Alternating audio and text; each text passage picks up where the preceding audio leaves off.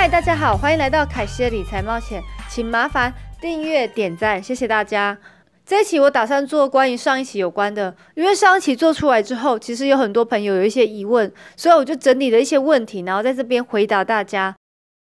第一个问题是，当初你为什么买 SB？还有何时要卖掉 SB？我相信这个问题是很多人想知道的。在十月的视频里面呢，介绍的股票当中，其中一档当初呢才十五块，后来在大盘大跌的时候一度来到十三块。但是最近才短短时间不到一个月，它已经涨了一百五十 percent，今天的股价还来到快四十块左右。当初我会选择这家公司的原因很简单，因为我手上有持有许多的电动汽车股，Neo、Tesla、Hylan 那时候我想，我买那么多电动汽车，总要有地方充电吧，所以我当下就觉得说，我要投资电动汽车充电站，所以我才选的 Charge Point。ChargePoint 也就是现在的 SBE，ChargePoint 跟 SBE 应该会很快合并，在这个 Q 四。以现在股价的飙升来看呢，我当初看法没有错。接下来我要补充一下之前我没有提过的一些部分。大家是不是以为电动充电站就是卖电？这家公司呢是在卖电动充电站设备，还有相关的软件服务。但是因为 ChargePoint 的规模比较大，它本身还有透过合作伙伴关系来赚钱。例如呢，一家汽车公司它本身没有生产充电站的话，他们其实就可以跟 ChargePoint 合作，这样呢，他客户也有充电站可以使用。此外，公司也可以透过 hosting 的方式赚钱，比如他可以把充电站卖给比较大的公司，例如是苹果，而提供这些公司软件服务，和传统的油公司相比好很多。不用担心油价的浮动，还要到处去送油。现在的 Tesla 或是 Blink 的充电站，其实还是比 SBE 的充电站少很多，并且呢，它这个充电站的数字还是不断在提升当中。ChargePoint 其实也是有一些优势，就是说它的投资者有来自于丰田汽车，还有汽油公司雪佛龙，还有西门子跟戴姆莱。所以它背后其实也有很多强大的企业在支撑它，所以现在获利我很满意。我打算在它宣布合并之后，我就会把手上的持股慢慢给卖出了。至于说它如果再涨上去，我会怎么样？它如果再涨上去的话，我就祝福它。毕竟呢，我也从它身上获取很多利益。但是呢，也可以说，如果它在合并之后，如果它表现还不错的话，其实我还是有机会的话，我还是可以把它买回来。现在公司合并之后拿到现金呢，他们会是去还之前的债务。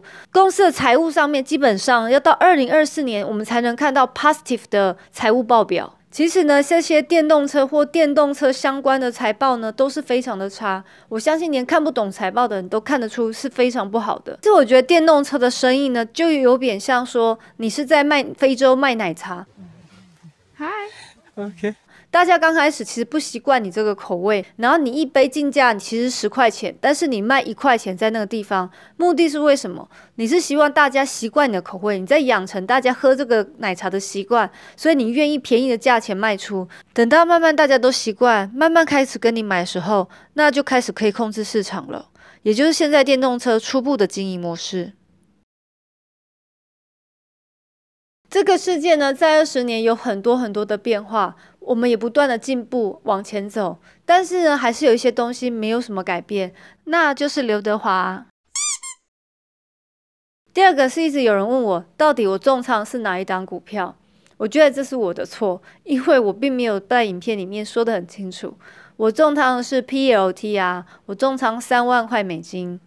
最主要原因是因为当初我自己预设是九块，我想去买它，但是没想到最低也是来到九点二，而且我发现它的底每一天比每一天高，底底高，我觉得其实它已经有点要发动的趋势了，所以我在九点七的时候就买它，刚好手上有足够的现金，再加上我觉得开账话也方便大家参考。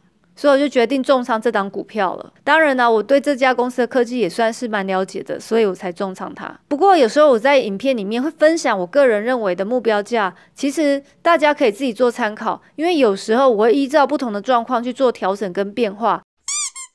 股票其实瞬息万变的，今天跟明天有时候不一样。当然，我希望呢可以在目标价买到这股票是最完美的，但。如果不能，我又觉得这档股票我很想买的话，有时候高于一点点价格，我也是会购买。希望呢这些价钱的方面，大家自己参考就好，大家还是要独立思考，然后依照你自己觉得比较合理的位置去买。第三个问题，这个问题我觉得非常有趣，因为其实上一集影片当中有一个彩蛋，就是其实我有加买一档股票 GNHI，真的有朋友发现了，很感谢你仔细看我的影片，然后你的问题是说买了之后也大涨了吧？Bingo，你猜对了，所以我来不及介绍给大家，但是我觉得也是可以认识这家公司，看它合并后上市后看公司的表现。这家公司叫 Gross Metropolis，是一家 SPA 的公司。然后它的股票代码是 GNHI，它目前跟 Rumina 会在十二月一号投票表决合并，将会保留公司原票的名称 Rumina，但是新的股票代码将会成为 LAZR 上市。Rumina 其实也是做自动驾驶的激光镭射的技术部分。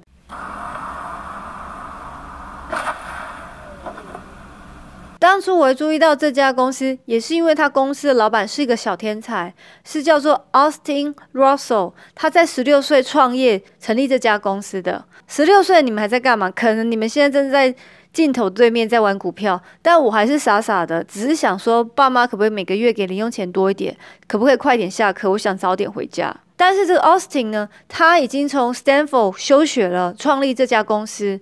当然，他这样优秀。背后也很多支持他的人，像 Facebook 早期的投资者也有投资这家公司，还有戴姆勒公司也有投资这家公司。